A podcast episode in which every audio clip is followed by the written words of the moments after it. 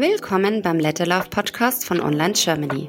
Mein Name ist Sabine und ich unterhalte mich hier wöchentlich mit Kreativen über ihre Kunst und die Geschichten dahinter.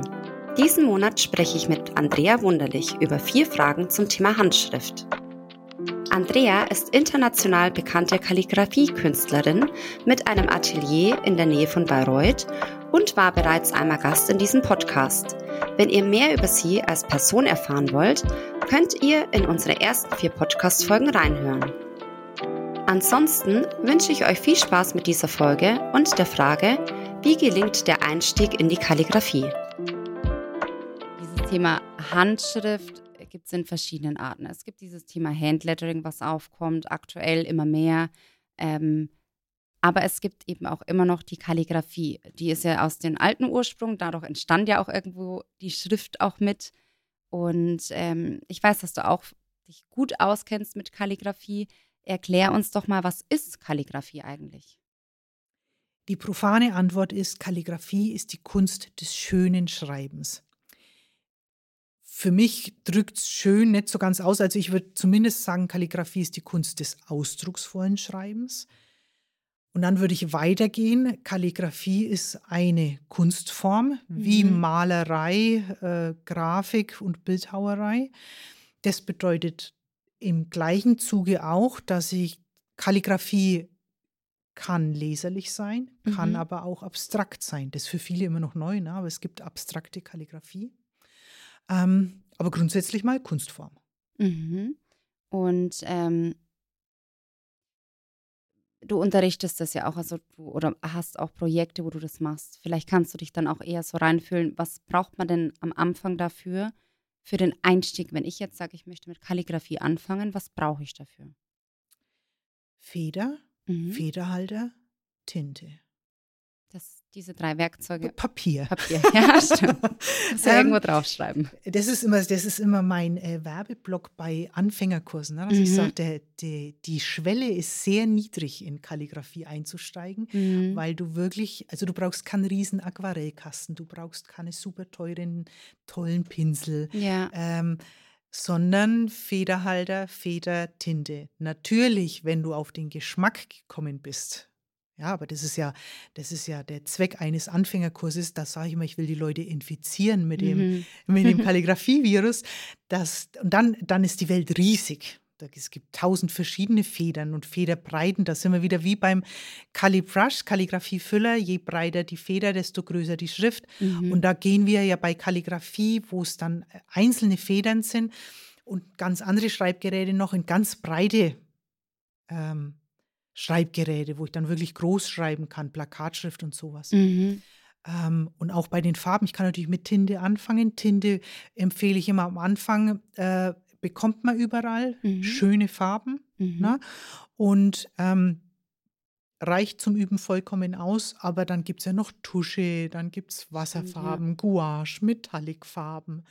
Äh, und dann gibt es ja schon dann, dann die Stifte, wie der Calibrush, die kann ich natürlich auch für Kalligrafie benutzen. Mhm. Eine Kallispitze ist wie ein Bandzugfeder, nennt man das. Kann ich natürlich für Kalligrafie benutzen. Ne? Um, ähm, und da wird dann das Feld riesig. Ja, ähm, also es gibt ja diese Schönschreibfüller, die verschiedene Federbreiten haben, 1,4, 1,8. Das ist aber noch nicht Kalligrafie, oder? Doch, ja. Kann damit Kalli also Kalligrafie, naja, die Kunst des schönen Schreibens. Schön schreiben kann ich mit einem Kalligrafiefüller. Das heißt mit einem breiten Füller. Kalligrafie ja. bedeutet auch breit oder naja, umso breiter. Ähm, bedeutet erstmal schöne Schrift. Mhm. Die, da gibt es verschiedene Traditionen. Jetzt, wenn ich mal von uns ausgehe, ich nenne jetzt mal als Schlagwort ähm, mittelalterliche Buchkunst. Wir kennen alle noch den Film mhm. Die Name der Rose. Mhm. Wir können uns vorstellen, die Mönche in der Schreibstube. Das ist ein breites Schreibgerät. Das war damals natürlich der Gänsekiel, mhm. also die Gänsefeder. Genau.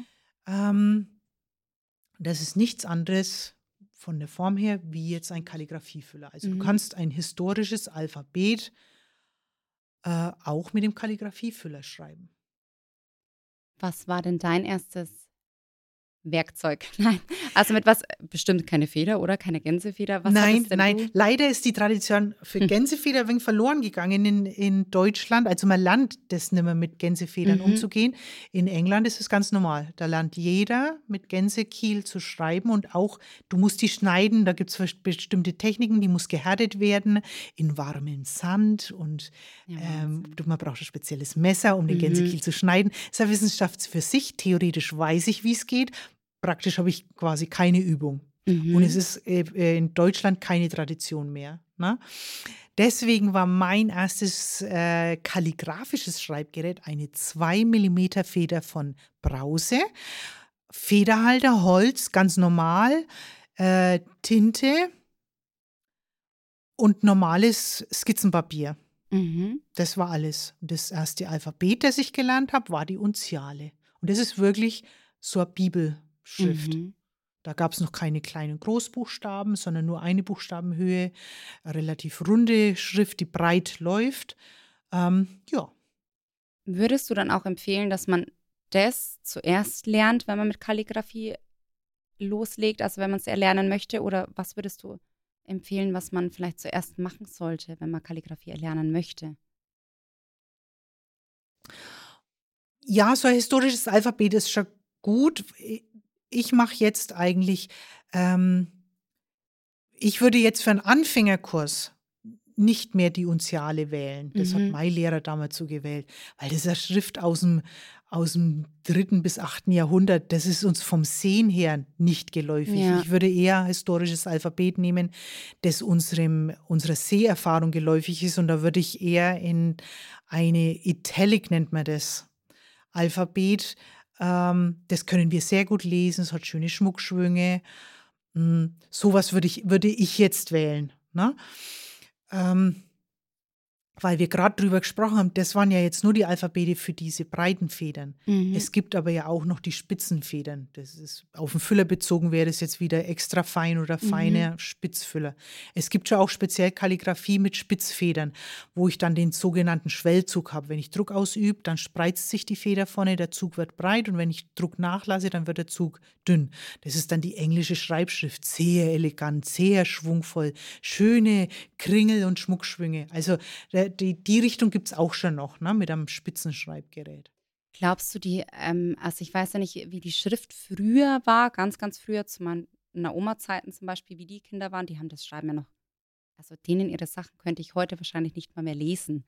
Lag das an der Schreibschrift, die Art, wie sie das hatten, oder war das schon Kalligrafie? Also für mich schaut es nämlich manchmal ein bisschen kunstvoll aus. Mein Opa hat zum Beispiel ähm, im Krieg Brief oder nicht Briefe, eigentlich wie ein Tagebuch geschrieben ähm, an die Familie daheim und da hat das aber, das wurde gesammelt. Mhm. Und meine Mama hat das zu Hause, die wollten da so ein richtiges Buch draus machen und ich habe das gesehen und hätte es gern gelesen, aber ich kann es nicht lesen. Ja, das liegt aber an dem Alphabet. Das ist die Schreib, die, die äh, deutsche Schreibschrift. Okay, also es ist aber keine, für mich wäre es Kalligrafie, weil ich mir denke, hui, ja, nee, nee, so schwungvoll das ist, und. Das sind einfach andere Buchstabenformen. Mhm. Das ähm, diese Alphabete hat man entwickelt als Schulschriften. Mhm. Und da gab es verschiedene, äh, den meisten ist vielleicht geläufig die Sütterlin-Schrift. Korrent war eine noch und die Offenbacher Schrift. Und der Oberbegriff lautet die deutsche Schreibschrift. Mhm. Die ist für uns jetzt unlesbar. Ja. Ne? Definitiv. Ähm, also auch für mich auf den ersten Blick, manche kenne ich, aber ich muss immer trotzdem nochmal äh, aufs Vorlagenalphabet schauen, ja. weil wenn du das nicht jeden Tag siehst, wie beim wie bei Handschrift, dann mhm. verlernst du das, kannst es nicht mal lesen. Mhm. Also was bei mir immer mal vorkommt ist, das hatte ich jetzt erst aus Norwegen eine Anfrage, eine Postkarte und meine norwegische Kollegin, die hat die selber wieder von einem Kunden bekommen, die, die konnte erkennen, das muss Deutsch sein. Mhm aber sie konnte es nicht lesen. Mhm. Und es war, weil es deutsche Schreibschrift war. Mhm. Und äh, das habe ich hier dann rausgeschrieben. Das, mhm. das, war typisch Postkarte, vier Zeilen Schrift. Und ja. im, im, Endeffekt war es so herzliche Grüße aus irgendwoher, ja. ähm, aber ich, äh, man kann es einfach googeln, deutsche Schreibschrift, und dann bekommt man Vorlagenblätter direkt aus dem Internet mit den Buchstabenformen. Mhm. Und dann schaust du dir das an. Das ist manchmal ein bisschen knifflig, weil das ja jemand in Handschrift Mhm, ja, in genau. deutscher Schreibschrift ja. geschrieben ja. hat. Ne? Und dann äh, muss man manchmal überlegen, was für Buchstabe ist das jetzt genau? Und dann muss man schön vergleichen, hin und her schauen. Aber man kommt dann im Verbund mit den Buchstaben schon irgendwann drauf. Okay. Also es waren tats tatsächlich andere Alphabete, bevor Mhm. man in diese lateinische Schulschrift gegangen Mhm. ist. Die Buchstabenformen, wie wir sie jetzt kennen aus der Schulschrift. Ja, genau. Also doch keine Kalligrafie. Jetzt dachte ich schon. Nicht in dem Sinne, ja, nicht in dem Sinne. Ähm, hätte ja sein können. Aber da habe ich noch eine Geschichte dazu. Da bin ich einmal für ein Schuljubiläum äh, gebucht worden. Mhm. Und, und zwar war der Name der Schule die Jean-Paul-Schule. Das ist Mhm. hier bei mir in Bayreuth. Und Jean-Paul hatte ja Jubiläum vor ein paar Jahren. Und da haben sie mich angefragt, was ich da machen könnte, kalligrafisch. Und ähm, Jean-Paul, das war noch die Zeit, wo man in deutscher Schreibschrift geschrieben hat. Mhm. Ja. Und dann dachte ich mir, das zeige ich den Kindern jetzt, die deutsche Schreibschrift. Echt? Ja. Und ähm, ich habe das den Kindern verkauft als Als Geheimschrift. Geheimschrift, ja, das dachte ich mir jetzt fast. Also am Anfang waren die Kinder, also erstens mal sind fast keine, das war, das bedeutet quasi Schuljubiläum. Mhm. Alle möglichen Kurse und Sachen finden Mhm. gleichzeitig statt, ja.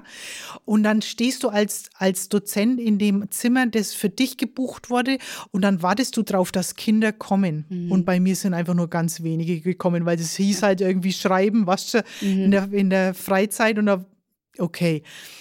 Dann kamen trotzdem eine Handvoll Kinder und es war ein offener Event. Also man konnte dann auch gehen, wenn was Mhm. vorbei war. Es sollten, glaube ich, immer eine Viertelstunde dauern, die, die Einheiten. Und dann konnte man gehen und konnte in einen anderen Kurs. Und es hat sich dann rumgesprochen, dass es bei mir eine coole Geheimschrift gibt. Was nichts anderes wie die deutsche Schreibschrift war. Also ich habe das den Kindern als Geheimschrift verkauft, Ja, die die Eltern und die Lehrer nicht lesen können. Und von da an war das Eis gebrochen. ah, das Also die haben gut. richtig tolle Sachen gemacht. Es war großer Spaß an dem Tag. Ja, also so das Wort Geheimschrift, da, das hätten sie gleich mal in diesen Flyer reinschreiben sollen, Ja. damit die Kinder dastehen. Wenn Ja, da natürlich das- Schreiben drin steht, Ja, muss wirklich nicht. sagen, das war dann aus der Not geboren, weil ich dann schon mal die Kinder auf meine Seite ziehen Mhm. will und natürlich vermitteln will, dass es Spaß machen kann zu schreiben. Ja, und das war dann der glückliche Einfall. Wie ist es denn mit der Kalligrafie denn, dass wir zu diesem Thema zurückkommen? Ähm, wo kann man das denn erlernen? Gibt es da Kurse oder was empfiehlst du? Ich meine, du machst ja auch viel in die Richtung Kalligrafie. Für viele ist der erste Schritt oft, ein Buch zu kaufen. Mhm. Es gibt tolle Anfängerbücher, da kann ich nennen meine liebe Kollegin, die Katharina Pieper, klassische Kalligrafin, die hat ein sehr schönes Anfängerbuch rausbekommen. Wobei ich dann als nächstes gleich sagen muss, der Markt ist riesig. Also Mhm. es ist, würde ich mal sagen, schwer, ein gutes Anfängerbuch, also sich für ein gutes Anfängerbuch zu entscheiden, wenn du noch keine Ahnung hast. Ja. Deswegen würde ich natürlich einen Anfängerkurs empfehlen. Mhm. Ne? Ähm, und dann wären wir schon bei mir selber. Ja, dachte ich mir jetzt fast. Weil auch Kurse gibt es massig. Ne? Aber ähm, da muss man sich mal umschauen und einen Anfang machen, würde ich Mhm. sagen. Ne? Ähm, und ein klassischer Anfängerkurs ist, wie ich es beschrieben habe, ist eigentlich ein historisches Alphabet, das man lernt. Und dann geht man Schritt für Schritt weiter. Ne? Wie ist es denn da? Ähm, du gibst ja auch so Kalligrafiekurse. Du hast, hast du da dann auch Linkshänder? Ja. Hattest du schon mal welche? Ja, ja, kommt mir mal Ähm, vor. Spielt es eine Rolle, ob man Links- oder Rechtshänder ist, wenn man Kalligrafie erlernen möchte? Also zu mir kann jeder kommen. Das bekommen wir dann schon hin. Ja, süß. Also für alle, die zuhören, ich würde sofort hin als Linkshänder. ja, also ich kenne ich kenn wirklich Geschichten ähm, von Kollegen, die sich sehr schwer tun mit Linkshändern. Das muss ich der Ehrlichkeit halber Mhm. schon äh, mal sagen. Die sagen, ich, ich kann mit einem Linkshänder, ich weiß nicht, wie ich, wie ich das vermitteln soll. Vor allem ähm, mit Spitzfeder zum Beispiel. Mhm. Ja. Aber ich kann berichten, ich hatte selber schon einen äh, Linkshänder in einem Spitzfederkurs und wir, wir mussten kämpfen, aber wir haben einen Weg gefunden. Ne? Oder zum Beispiel habe ich ganz oft, äh, wenn es äh, Brush Lettering, also Pinselschrift, jetzt Mhm. auch kalligrafisch, äh, sind zum Beispiel die Calibrush super mit der Filzspitze, kein richtiger Pinsel mit Haaren, Ja. sondern die Calibrush mit Filzspitze sind ohne Probleme für einen, für einen Linkshänder handelbar. Und bei mir in den Kursen ist es immer so, dass jeder individuell betreut wird. Also ich, ich führe Sachen vor für Mhm. alle und dann gehe ich zu jedem hin an den Tisch. Also Mhm. jeder wird auch da abgeholt, wo er gerade ist. Und das gilt dann für die Linkshänder genauso. Ist überhaupt kein Problem. Welche Feder ist denn, egal ob Rechts- oder Linkshänder, ist dann wichtig? Also, wenn du jetzt so einen Anfängerkurs gibst, zwecks Kalligrafie, was haben die dann für Schreibgeräte oder welche Schreibgeräte hast du, die die Personen dann verwenden können? Es gibt Linkshänderfedern. Okay. Weil bei, bei vielen kalligraphischen Federn, also Stahlfedern, Mhm. äh, ist die Spitze vorne bei den Kalligrafiefüllern ist sie ja gerade. Genau. Und bei den Kalligrafiefedern ist sie oft schräg. Mhm. Da ist natürlich klar, dass sie für einen Linkshänder genau andersrum schräg sein muss. Ja, genau. Und die gibt es aber. Oder zur Not schleift man sie um. D- Das ist der Grund, warum ich eigentlich immer einen Kasten mit Federn dabei habe. Und dann habe ich oft Kann man sich durchtesten. da kann man sich durchtesten oder eben probieren oder dann auch kaufen im Kurs. Ähm, und ich, weil ich oft Linkshänder-Teilnehmer habe, die sagen, jetzt verstehe ich, warum ich mir so schwer getan habe daheim. Die haben halt ein Buch gekauft Mhm. und haben es probiert, aber nirgendwo im Buch wird erwähnt, dass es für Linkshänder andere Federn gibt und die haben sich geplagt mit Rechtshänderfedern. Ja, Ja? Wahnsinn. Ähm, ich hatte es ja schon andersrum, dass Rechtshänder-Leute sich Linkshänder-Federn gekauft haben, aus Versehen. Mhm. Äh, funktioniert nicht.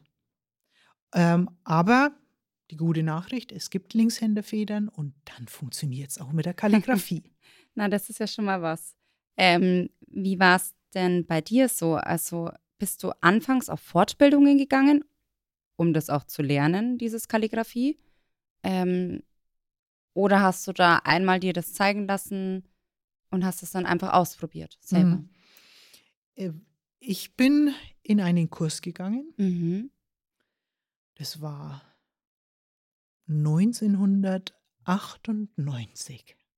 Schon lange und wirklich einfach äh, einen Kurs gebucht. mhm. Und mein Glück war, dass der erste Lehrer, den ich hatte, der hat mein Talent erkannt.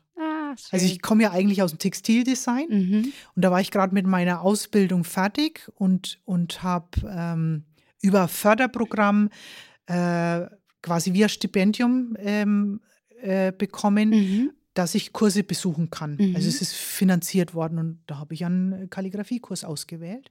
Und den Lehrer, den ich da kennengelernt habe, der hat gesagt, du hast Talent dafür, du solltest es noch mehr machen. Und dann bin ich zu dem einen Lehrer gegangen für Jahre, bis ich mich dann etwas eman emanzipiert habe und habe mal meine Fühler ausgestreckt und habe quasi die Welt für mich entdeckt. Wir haben in Deutschland zwei große Kalligrafievereinigungen. Das ist einmal A. Scribendi Mhm. und die Schreibwerkstatt Klingspor in Offenbach. Mhm. Das sind jetzt zum Beispiel Vereine, da kann man Mitglied werden und die veranstalten auch Kalligrafiekurse. Die Mitglieder sind entweder äh, Hobbyisten, Leute, die Mhm. das in der Freizeit machen, aber auch Leute, die selber Kurs geben. Da kann man ähm, gute Dozenten finden. Also das ist schon mal ein Garant dafür, dass ich einen guten äh, Lehrer finde. Ja, ne? ja, das kann ich mir vorstellen. Ähm, bei mir auf der Website sind, sind meine Kurse alle online, wo man sich zu Kalligrafie mal umschauen kann. mhm. Ähm, und dann, und dann geht man da Schritt für Schritt. Also ich bin ja bis hin zu, ich hatte dann meine eigen, eigene persönliche Liste von Dozenten, zu denen ich auf jeden Fall gehen will. Und es hat mich dann nach Amerika geführt, zu den Wahnsinn. äh, internationalen Konferenzen. Ich war oft in England zu den Konferenzen.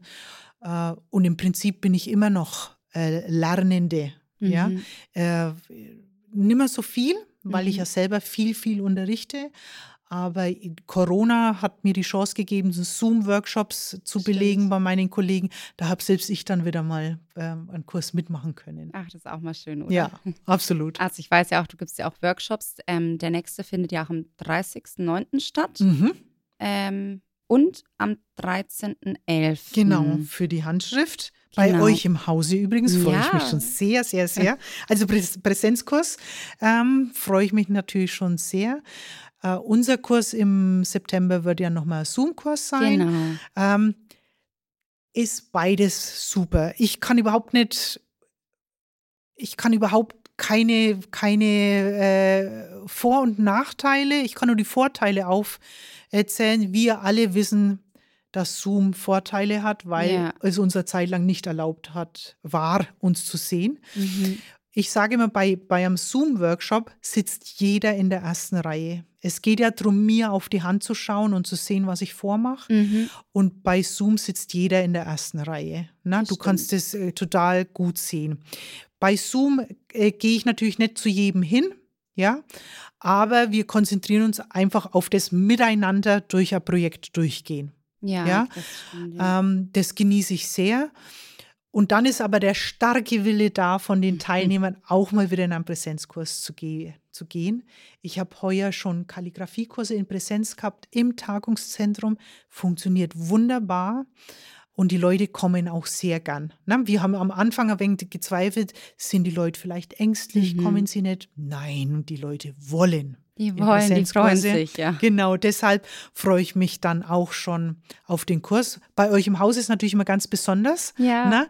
Ähm, ihr habt einen super schönen Raum und auch da, alle Abstände werden ja gewahrt, weil ich sitze am Tisch und über Beamer und äh, Dokumentenkamera sitzt auch da wieder jeder gewissermaßen in der ersten Reihe, weil auf, großen Bild, auf großem Bildschirm Mhm. kann man mir direkt auf die Hand schauen. Ja, das ist schön. Also für jeden, der auch was dazulernen will, dass es Kunst ist, das Thema Handschrift verbessern, der ist da wahrscheinlich genau richtig. Genau. Ich So. finde, ähm, egal wie, Hauptsache man macht mal einen Anfang. Und dann Mhm. entdeckt man relativ schnell, wie, wie groß und wie viele Facetten das Thema hat. Kannst du denn vielleicht auch schon sagen, um was es zum Beispiel in diesen Kursen gehen wird? Also, bei unserem Kurs im September möchte ich gern mit den Kali Twins gestalten. Ah. Da haben wir bisher vor allem mit den Kali Brush gearbeitet. Genau. Jetzt möchte ich mal die Twins vorstellen. Der, da gibt es aber so äh, Tricks, Mhm. Stifthaltung vor allem. Ähm, dann werde ich zu einem Teil Buchstaben machen, aber zu einem Teil auch ähm, was Ornamentales gestalten. Ja, also da geht es Ja. auf jeden Fall in die künstlerische Richtung. Freue Ja. ich mich schon sehr drauf. Und im November bei euch im Hause, da wird es klassisch um Handlettering gehen. Mhm. Und zwar auch ein wenig ähm, für Leute, die sich schon mit Handlettering beschäftigt haben, so ausgefeiltere Gestaltungen und Mhm. sowas. Ne? Schatten, noch mehr Schatten, äh, Muster, Layout und Design allgemein, wie, wie bringe ich das alles zusammen, was ich, die einzelnen Elemente, die ich schon kann, sowas. Ja. Ja, also ich finde, es hört sich beides interessant an. Mhm. Egal, ob jetzt am 30.09. dieser Zoom-Workshop, den man buchen kann, ähm, oder auch am 13.11. im Haus persönlich. Also hört sich beides zumindest auch interessant an, auch die Produkte. Genau. Das Schöne beim Im-Haus-Kurs, man sieht auch, wie viele Produkte online eigentlich hat. Ja, und kann jeder bekommt ja immer eine riesig, riesige Station Ja, ähm, mit, mit sämtlichen Produkten, die dann halt im Kurs mal ausprobiert werden. Ich meine, wo hat man das sonst schon? Das Normalerweise bringt man die eigenen Sachen mit. Ja, da ist die ganze Batterie an tollen Stiften, Tinten, Schreibgeräten am Tisch und wir dürfen das alles mal den ganzen Tag ausprobieren. ja, das, da, da Paradiesische Zustände, ja. ähm, wobei man sagen muss, diesen Zoom-Workshop, ich war ja auch schon bei der Andrea bei einem dabei, ähm, die macht es super, auch wenn es über Zoom ist. Ich persönlich fand es auch gut, weil ich trotzdem ein Kleinkind zu Hause habe, einen Mann, der selbstständig ist. Ähm, man kann natürlich nicht immer so schnell mal weg. Und da kann ich das einfach daheim machen, während die mal Fernseh schauen oder spielen. Und das hat einfach, ich habe diesen Stress nicht. Ich komme Genau. schon, für mich Der- ist es Entspannung in dem Moment auch mal. Absolut, Ja. absolut. Das habe ich auch an mir selber gemerkt, dass ich Mhm. mal wieder teilnehmen konnte auch. Und das, das Coole an, den, an dem Zoom-Workshop bei Online Germany ist ja, äh, man kann sich ja sogar das Materialpaket zuschicken lassen. Ja, Ja, das stimmt. Es wird ja speziell zusammengestellt für den Kurs und man kann völlig entspannt buchen, bestellt das Materialpaket mit, bekommt es schön verpackt, da bekomme ich immer auch so gutes Ja. Feedback, dass das so schön, so ein schönes Päckchen kommt. Und dann hat man da drin alles, was man für den Abend braucht. Es gibt ein Handout. Der Zoom-Workshop wird aufgenommen. Man hat also hinterher das Video. Man kann noch mal durchgehen. Und man ist halt daheim. Man muss nirgendwo hinfahren. Ähm, na, vor allem eben für Familienmenschen, wo die Kinder noch im Haus mit sind, äh, kann ich halt trotzdem teilnehmen. Ja, dann sage ich Dankeschön für das Gespräch heute. Es war mal interessant, was zum Thema Handschrift zu hören, ähm, in jegliche Richtung, egal ob privat, Schule, Kalligrafie. Und ich freue mich auf jeden Fall auf die nächsten Kurse mit dir. Sehr, sehr gerne. Es war mir eine Freude. Und genau, wir sehen uns im nächsten Kurs. Tschüss. Ciao. Das war's auch schon wieder mit der heutigen Folge und dem Thema Wie gelingt der Einstieg in die Kalligrafie? Bevor du jetzt aber ausschaltest, hier noch unsere erwähnte Überraschung. Mit dem Code ADVENT10 erhältst du bei uns im Online-Store 10% auf unsere Adventskalender.